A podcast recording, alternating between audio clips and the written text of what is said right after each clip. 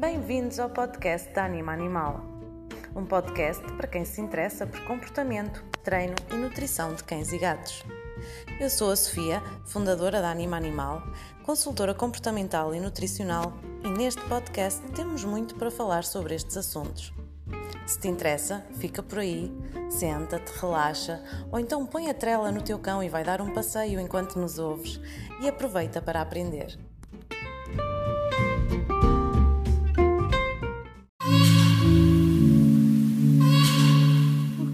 Cães comem cocó? Este é o assunto que vamos falar hoje. Uh, eu acredito que alguns de vocês tenham em casa um cão uh, que tem este hábito assim um bocadinho mal cheiroso e de uh, repulsivo, não é? De comer o cocó, seja de outros animais. Para quem tem cão e gato é muito normal ver os cães a comerem o cocó dos gatos, ok? Já vou falar disso também um pouco mais à frente. Uh, mas ainda mais repulsivo é quando eles comem o próprio cocó, está bem?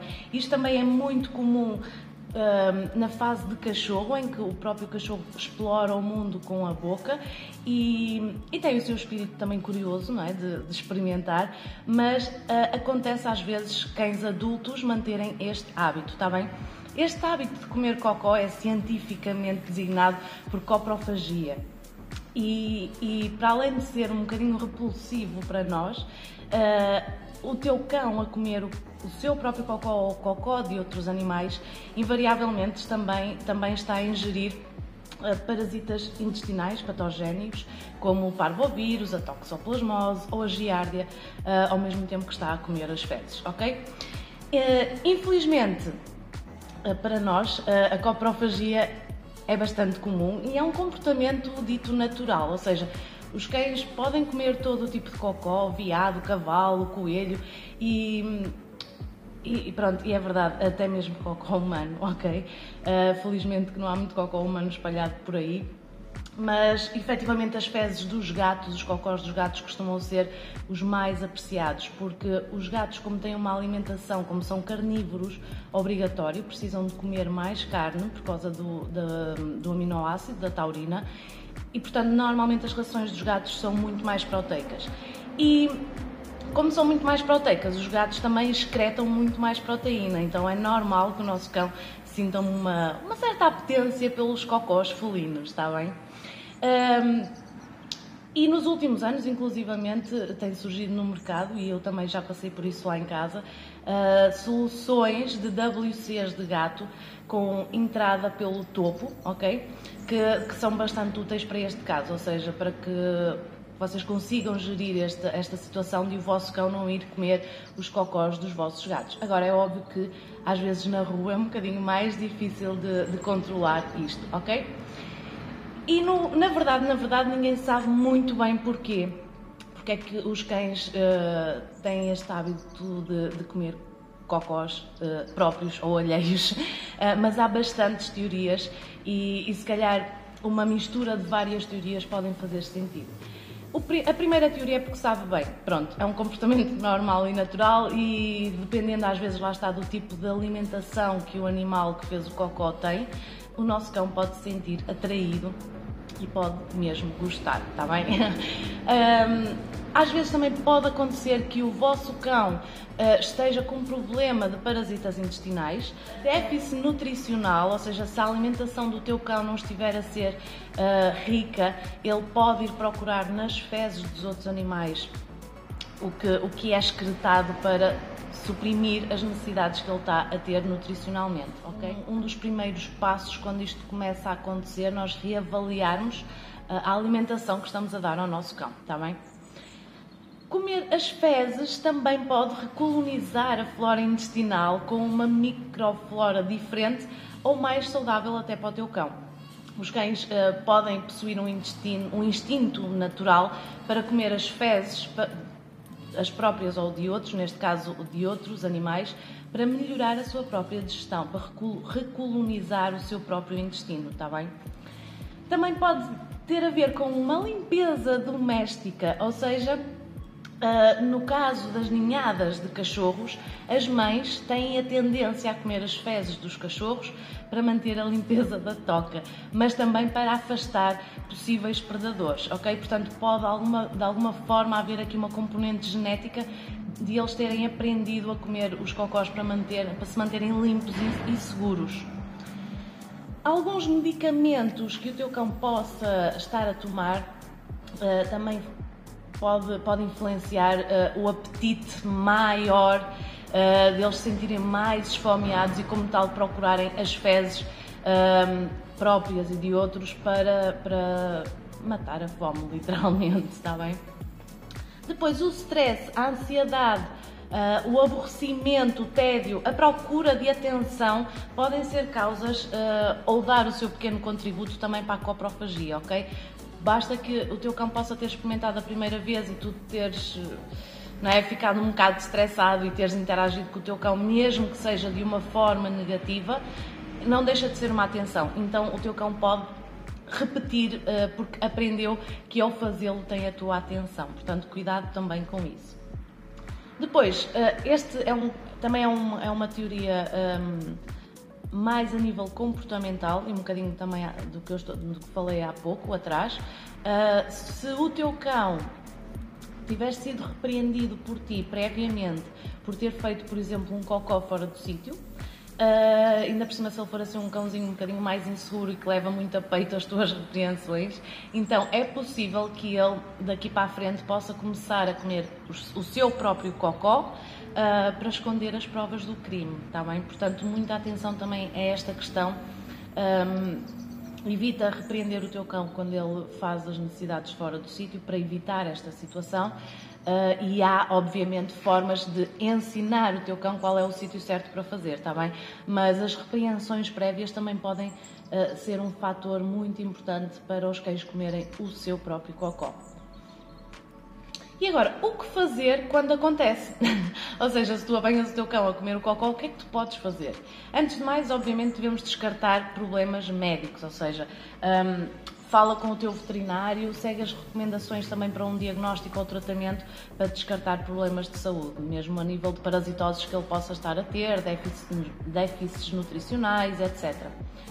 Se a questão for mais o stress e a ansiedade, ou o aborrecimento.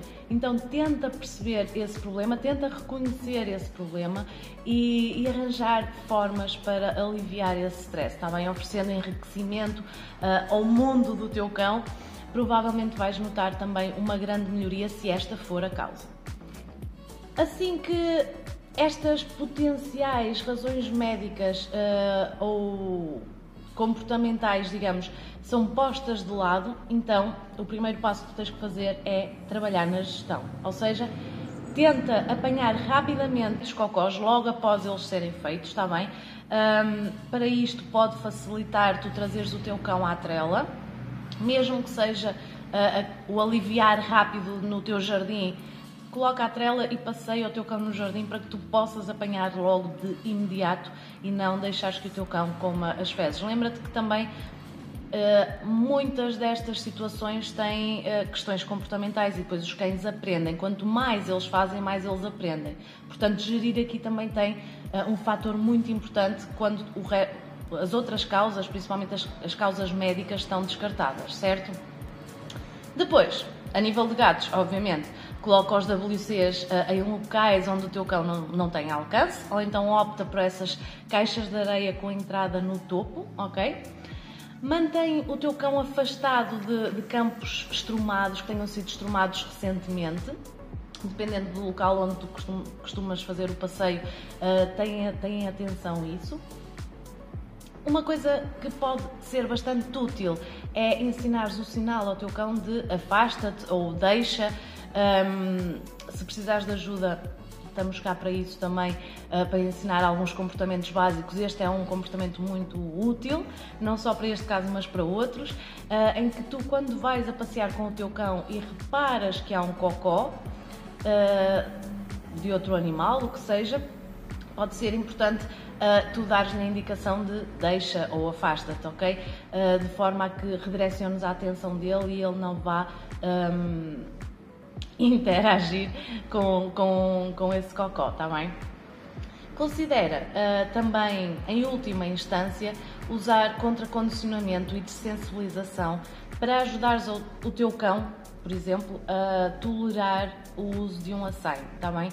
Eu deixo isto aqui um bocadinho mais para o final, porque se conseguires implementar as outras estratégias, provavelmente um, vai ser fácil que haja um pouco esta desaprendizagem.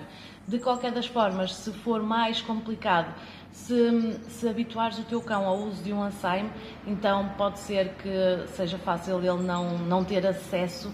Um, também depende do tipo de Alzheimer, como é óbvio, não ter acesso uh, e, a, e à ingestão dos cocós que ele encontre na rua, ok?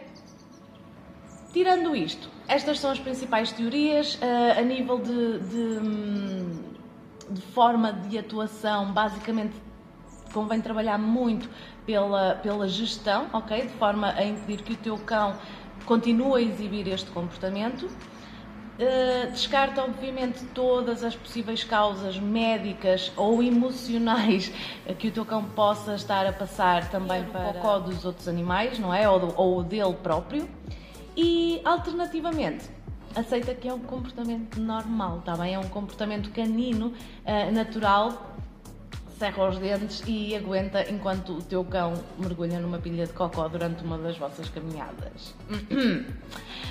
Uh, pronto, até. Ah, e já, e já agora, sabem aqueles produtos que se vendem com a premissa de que hum, vão, vão fazer o cocó do teu cão saber pior uh, e, portanto, impedi-lo de o comer?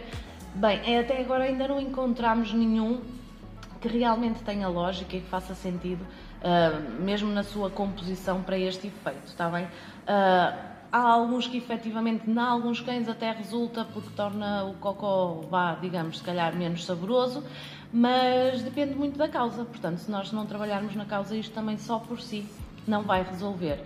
E se nós já tivéssemos encontrado qualquer coisa que fizesse mesmo sentido, e isto depende muito da sensibilidade também de cada cão, pronto, obviamente que se calhar nós já o teríamos também aqui na loja e já vos estaríamos a recomendar, está bem? E pronto, estas para todos os efeitos são são as nossas indicações para te ajudar a minimizar um bocadinho esta chatice. Um, espero que tenha sido útil, que tenhas percebido que, apesar de tudo, é um comportamento normal, uh, que há formas de gerir, que há formas de, de tentar perceber o porquê disto acontecer e tentar resolver essencialmente a causa, está bem? Espero que tenhas gostado. Já sabes. Um, Comenta, comenta abaixo, até se tiveres alguma dúvida que não tenha sido mencionada aqui. Partilha com quem achas que possa beneficiar desta informação. E caso não nos sigas nas nossas redes sociais, animanimal.pt, Facebook, Instagram e YouTube, está bem? Até uma próxima e fiquem bem.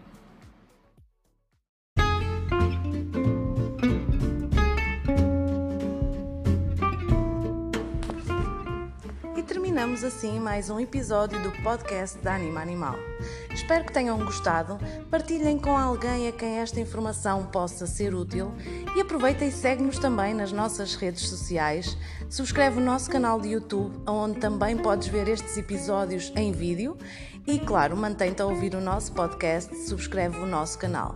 Mas acima de tudo, participa. Queremos saber de ti e dos teus patudos, das tuas questões e problemas e como podemos ajudar ainda mais. Até ao próximo episódio.